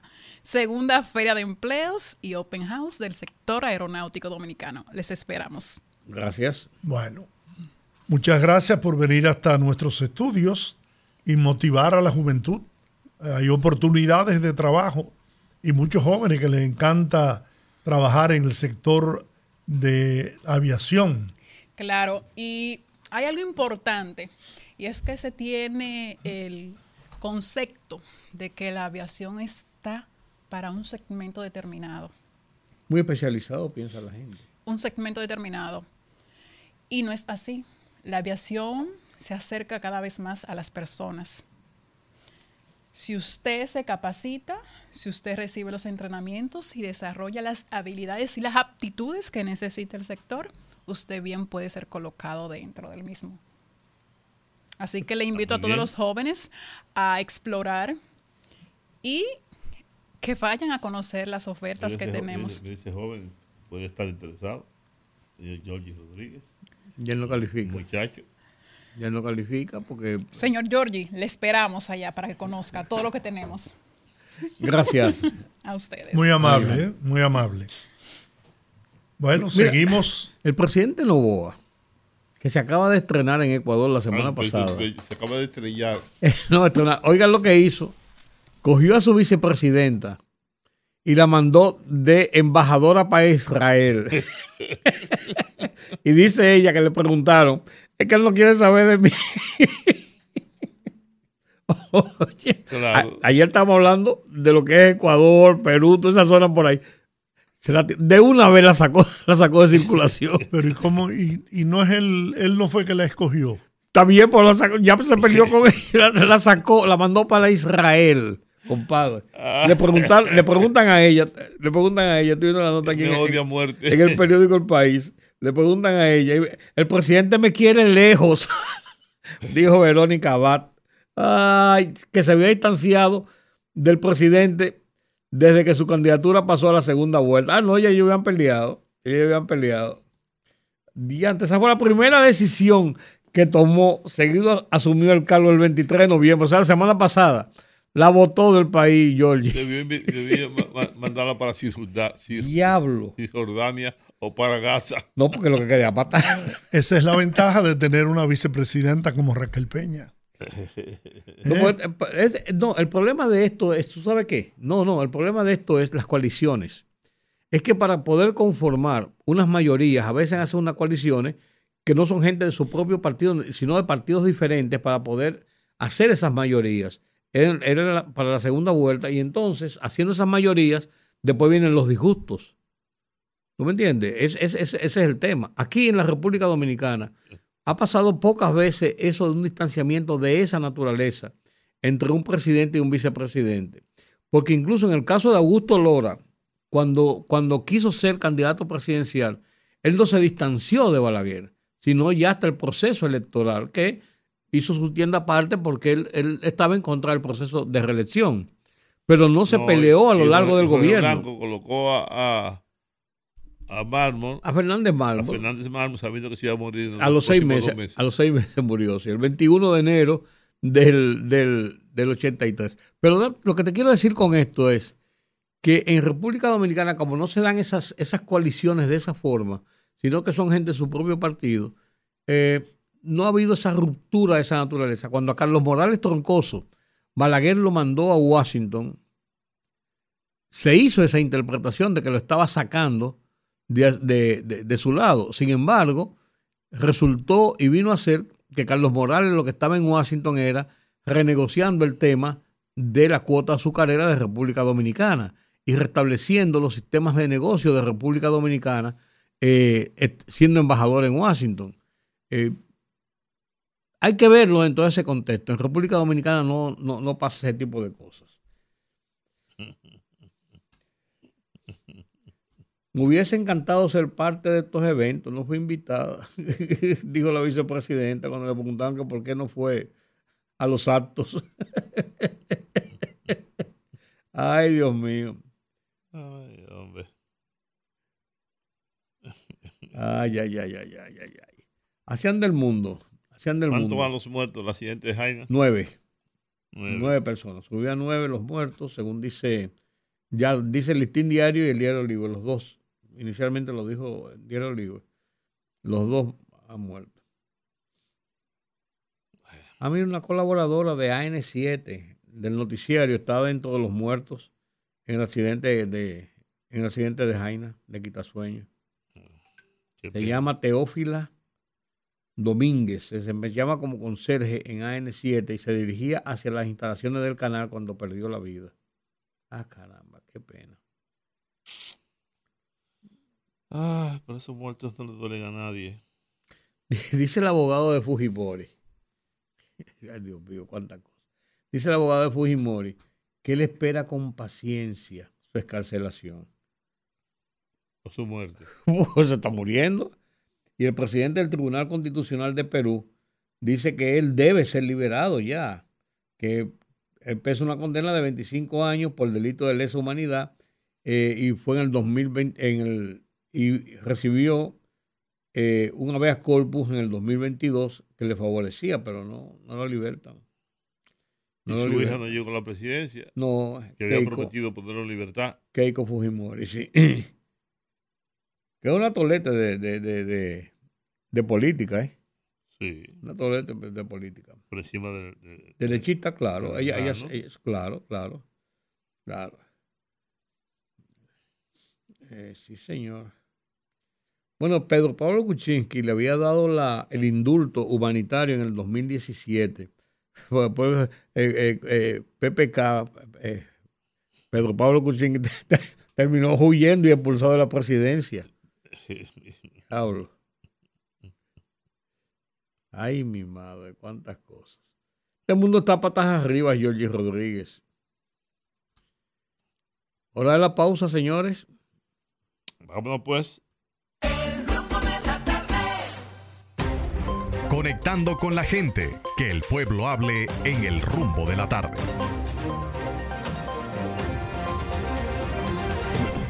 809-682-9850.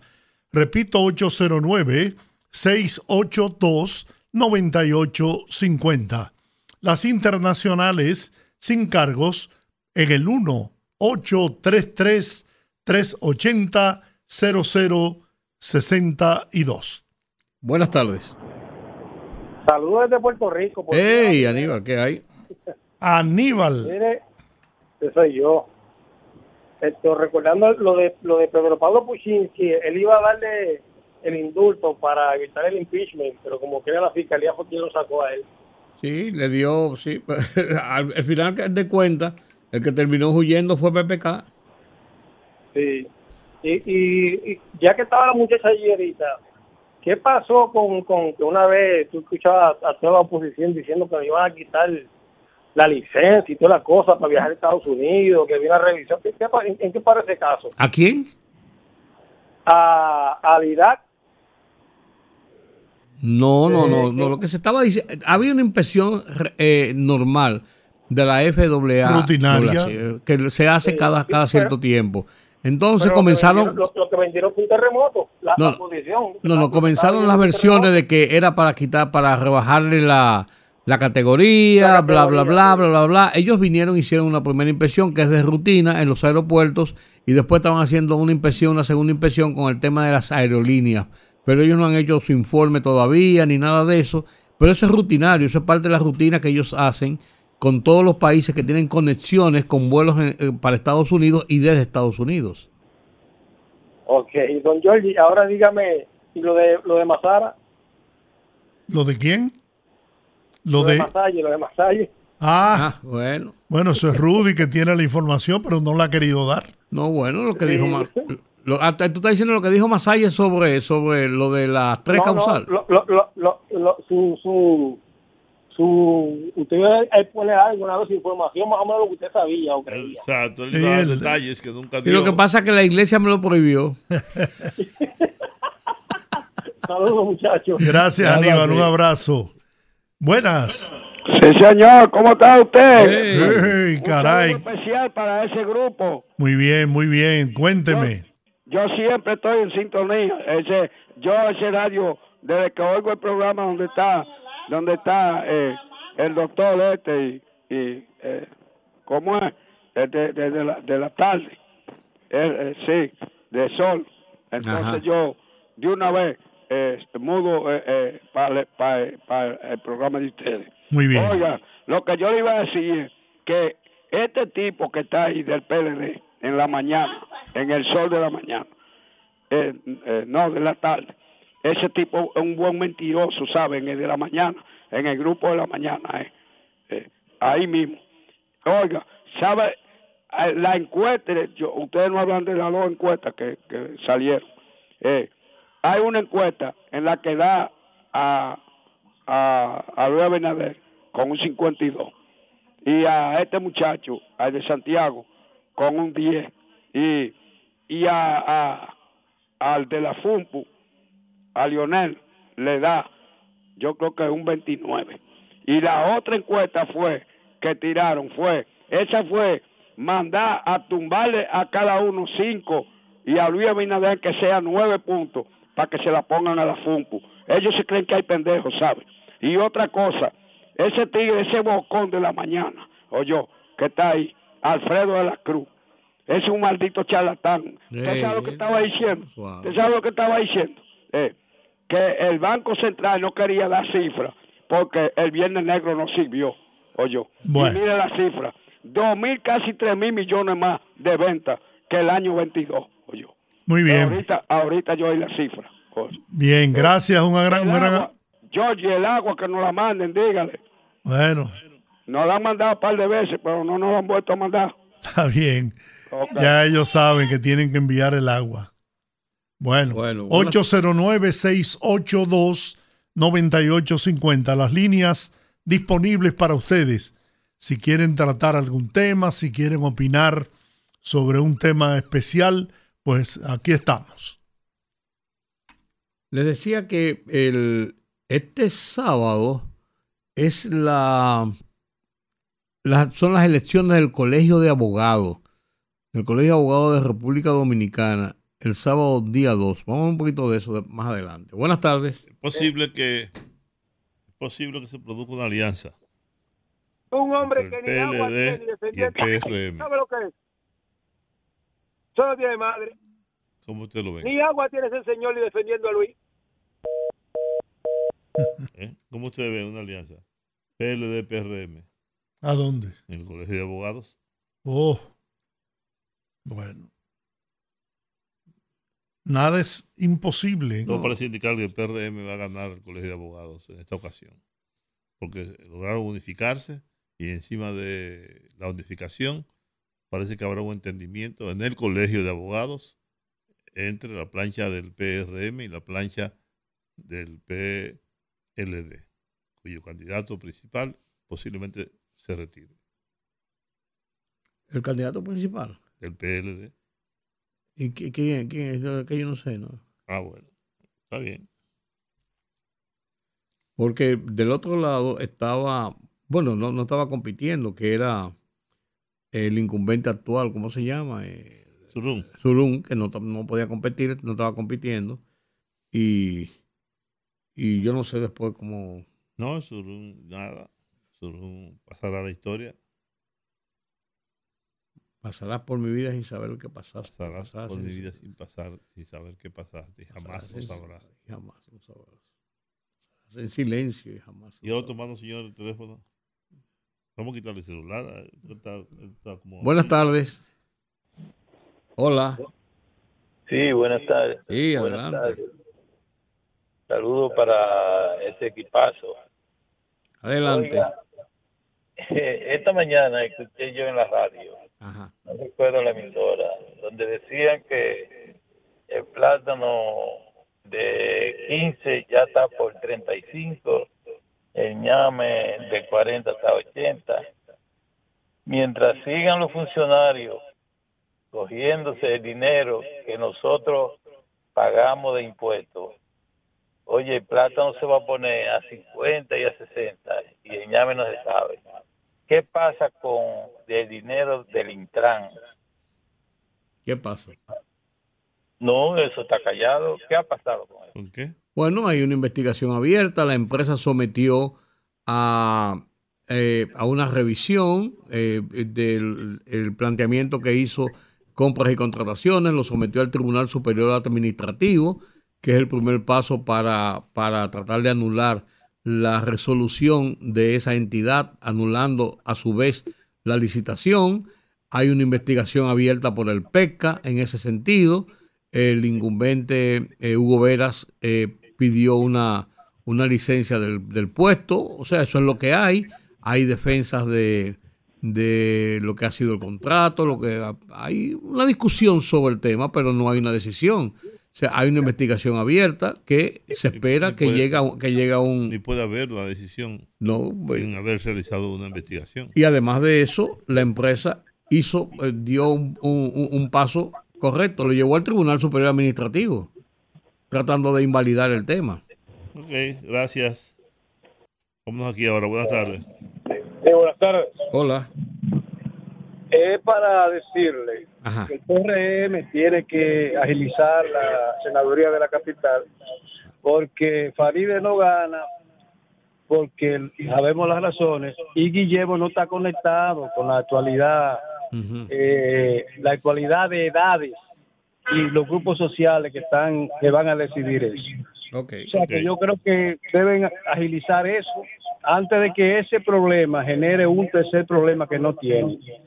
Si dejan que la confrontación siga entre, entre Raful y Moreno, entonces será peor porque hay un tercer escenario entonces. Pero no hay ninguna confrontación entre Raful y Moreno. Se ha dicho que Moreno está negociando con él para que la sustituya, pero entre ellos dos no hay ninguna Y él no ha dicho confrontación. nada tampoco. Ni- No hay ninguna oye, no hay ninguna confrontación. Lo único que los dos quieren es el puesto. No hay ninguna confrontación.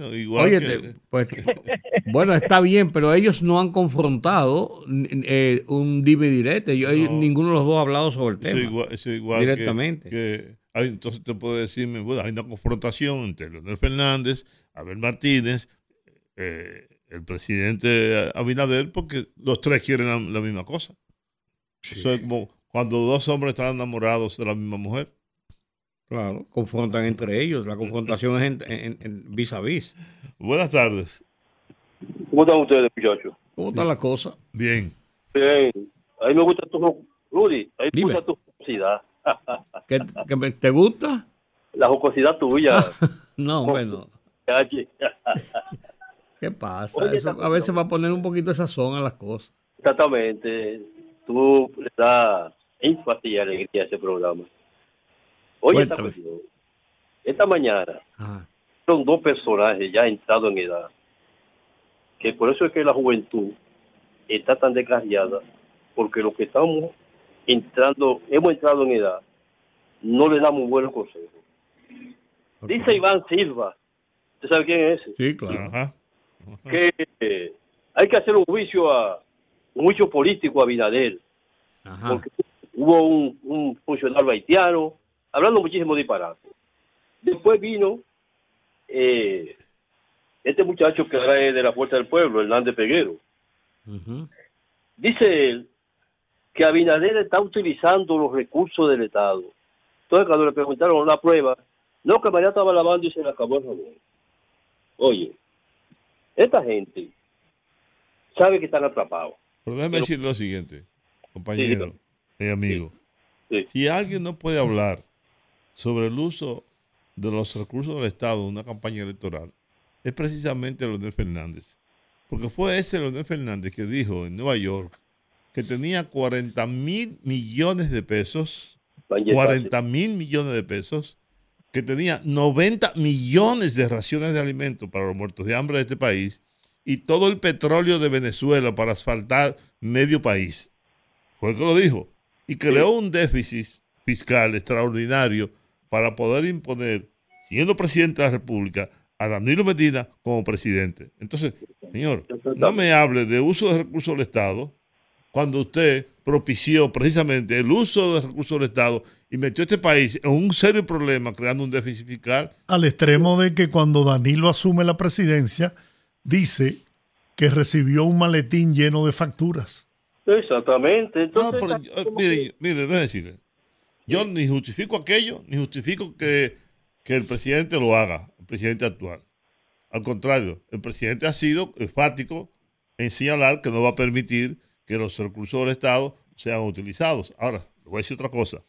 No hay manera de que en este país, en medio de un proceso electoral, los recursos del Estado no sean utilizados. Aunque el presidente no lo quiera. Porque parte de todo ese trabajo que se está haciendo ahora, por ejemplo, en Navidad, lo que se está dando son recursos del Estado. Usted me va a decir, bueno, pero el presidente, bueno, es que no hay una manera de que no se haga. Como quiera hay que hacerlo. sí, pero Como quiera hay que hacerlo. Ahora, eso es una cosa que usted, a través de los planes sociales, se beneficie de, una campaña. Y otra cosa es que usted expresamente disponga, no, no son dos pesos ni tres, de 40 mil millones de pesos, dicho por usted mismo, de 90 millones de raciones de alimentos de los comedores económicos y del plan social de la presidencia.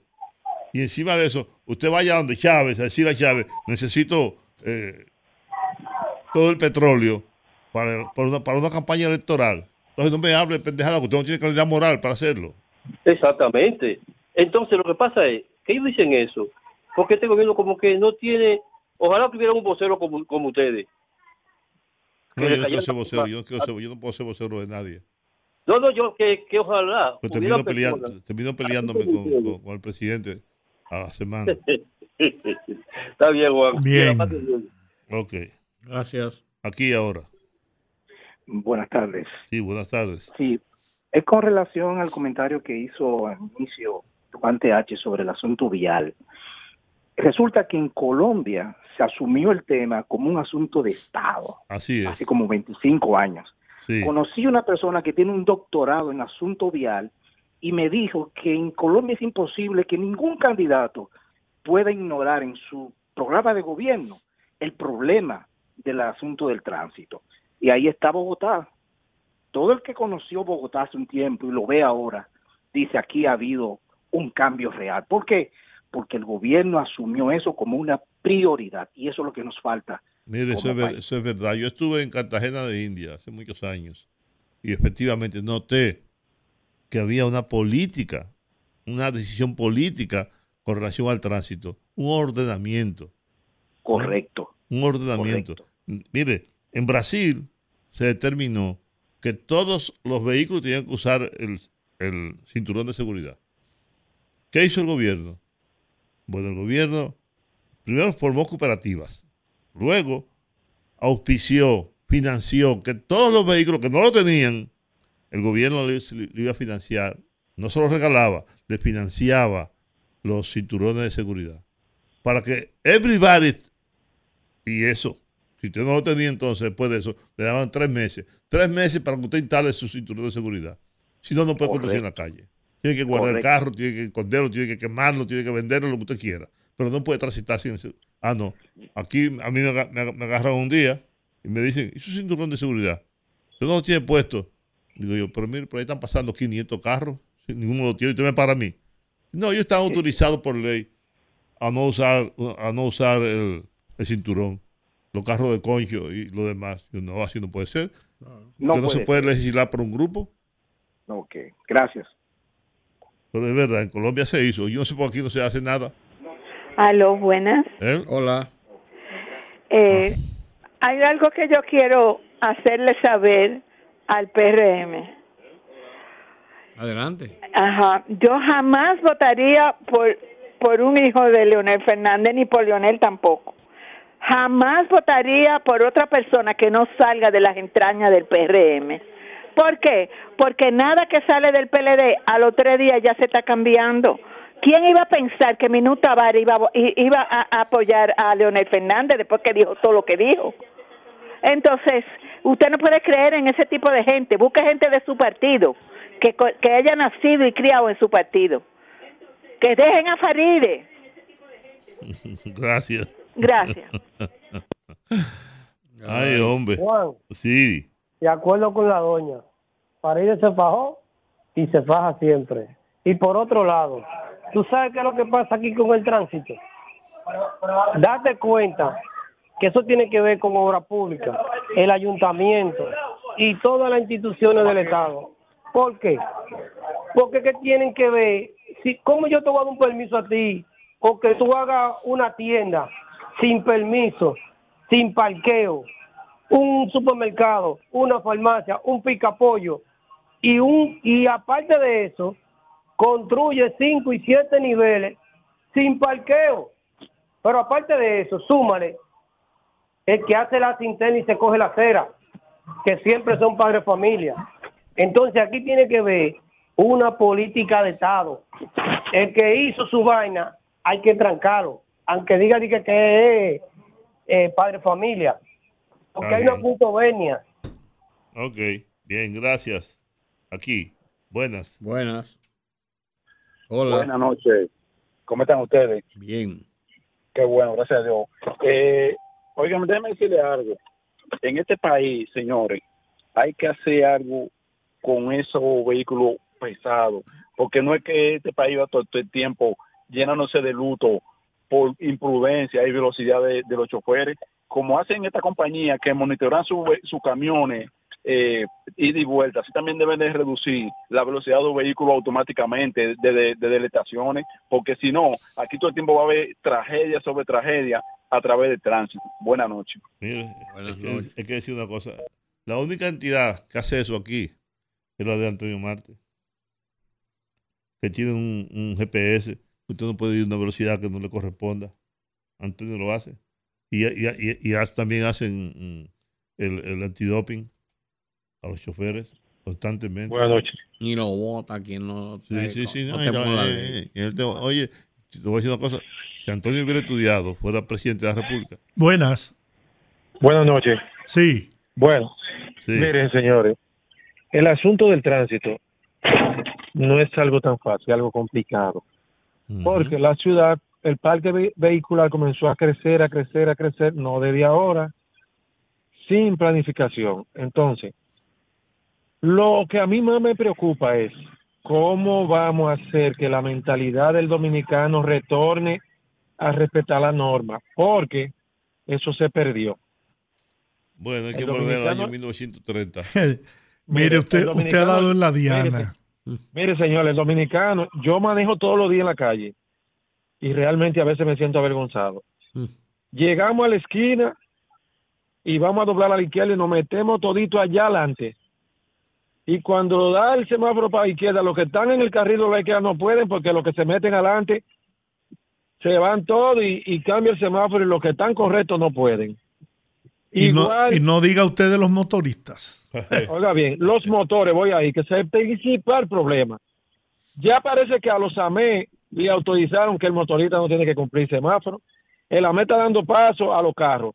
Los motoristas llegan y cruzan por el lado de los AME, por un lado y por otro, en vía contraria, y como quiera, y ya eso parece que a ellos le bajaron No, una es que es línea de que imposible, es, que es imposible que un policía en una esquina eh, resuelva el, tema el tema de, de los motociclistas. Es imposible. Bueno, Juan, pues ento- Juan, entonces hay que hacer. Hermano, mire, póngase a usted a pensar. Perdón. Si usted tiene 20 motociclistas en cada esquina, ¿no? Esperando que, no que el semáforo cambie, no, no. Espe- Esperando que haya un, un, un resquicio de dos segundos para meterse. O sea, un Eh, policía Juan. no puede hacer eso. Aquí hay que buscar Mire. otro sistema. Juan, mire, un profesor de... ¿Me está escuchando? Sí, sí, claro. Un profesor mío de, de anatomía se llama el doctor José David Hanna. Creo que el, pa- el padre de uno que estaba aspirando a, A rector. rector en, la, en las elecciones pasadas, sí. Entonces, él nos hizo un- una anécdota de Fidel Castro cuando tomó el poder, Ajá. que fueron donde Fidel a decirle que los choferes de autobuses había un problema con ellos porque ellos ayudaron a la revolución y entonces no querían respetar los semáforos. Y según el profesor, la anécdota que nos cuenta, eh, Fidel dijo, el primero que se pase en rojo, fusílenlo. Y que nada más fusilaron uno. Yo creo que lamentablemente aquí va a haber que hacer algo para que respetemos las reglas. No. Porque la regla, la regla del tránsito no la quiere cumplir nadie. Tanto como yo, tanto como yo y Rudy hemos, hemos hablado de la vez que Trujillo ordenó que le entraran a latigazos a todo aquel que no respetara el himno, el, el himno nacional el y el izamiento de la bandera. Eso ocurrió en el Parque Colón. Desde que se enteró todo el mundo que le estaban dando latigazos, chuchazos a la gente. Hasta, el hasta los otros días estaban respetando.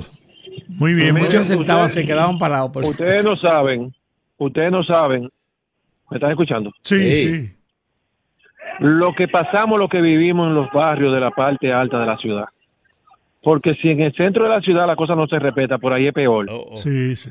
Porque todo Muy el que bien. tiene negocio, todo el que tiene negocio, tiene lo- las mercancías, las cosas en la acera. El motorista viene por la acera y si tú le dices algo te No, enfrenta esto- de una manera es, es un caos, es un caos es una cosa total. que la gente vive atemorizado por el que por el que incumple. Pero todo Buenas está noches. en el material humano. La gente no entiende, la gente no respeta, la gente no, no comprende que el derecho suyo comienza donde termina el derecho del otro. Buenas. Buenas, buenas tardes. Sí. Todo eso es. Oye, dos Aquí no hay cosas. consecuencia para Dos cosas. Eh, nosotros los interactivos debemos de ser más, más, más, que, o sea, usar menos tiempo, tuve para dar tiempo a los demás. Sí, sí. Entonces, una cosa, mira, aquí, en este país, lo que hace falta es consecuencia y no se está aplicando en algunas cosas, ¿tú me entiendes? Porque, por ejemplo, mira, por ejemplo, eh, los combustibles lo suben o lo bajan y la gente cumple a rajatabla eso. Nadie se pasa ni, ni pero en otra cosa no. Entonces, es consecuencia. Otra cosa respecto a la candidatura de, de la senaduría del distrito. El PRM le le, le ha, ha inflado a ese muchacho, a humano, que no tiene background para que para, para medirse, eh, dime tú qué ha hecho ese muchacho. Entonces, le han dado como una connotación que no la tienen. ¿Me entiendes? Porque yo no soy de ningún partido, pero simpatizo por este presidente, tú ves, que no, no, no- que nos estamos gastando. Porque es un presidente que quiere hacer la cosa bien, transparente y cero corrupción, aunque haya su, su, su asomo. Pero yo muero con el candidato que sea del partido, de la que yo ponga para senador. Muy bien. Buena- Gracias. Tenemos esta otra llamada. Se fue la última llamada. Buenas. Buenas. Sí. Eh, estoy llamando para felicitar a un gigante que cumple años hoy. ¿Quién es? Silvio Rodríguez. Silvio Rodríguez. No se puede parar eso. Pasar de- 77 años cumple Silvio esta, este día. Lo llamé esta mañana, pero no lo localicé. Ok. Pues ya tú sabes. Bien, muchas gracias, señores. Terminamos por hoy. Gracias por el apoyo que nos brindan. Mañana estaremos aquí a las 5 de la tarde, en el rumbo de la tarde. Viernes de Bellonera. Ah, no, jueves de Bellonera. Jueves previernes de Bellonera. Feliz resto del día. Dios les bendiga. Rumba 98.5.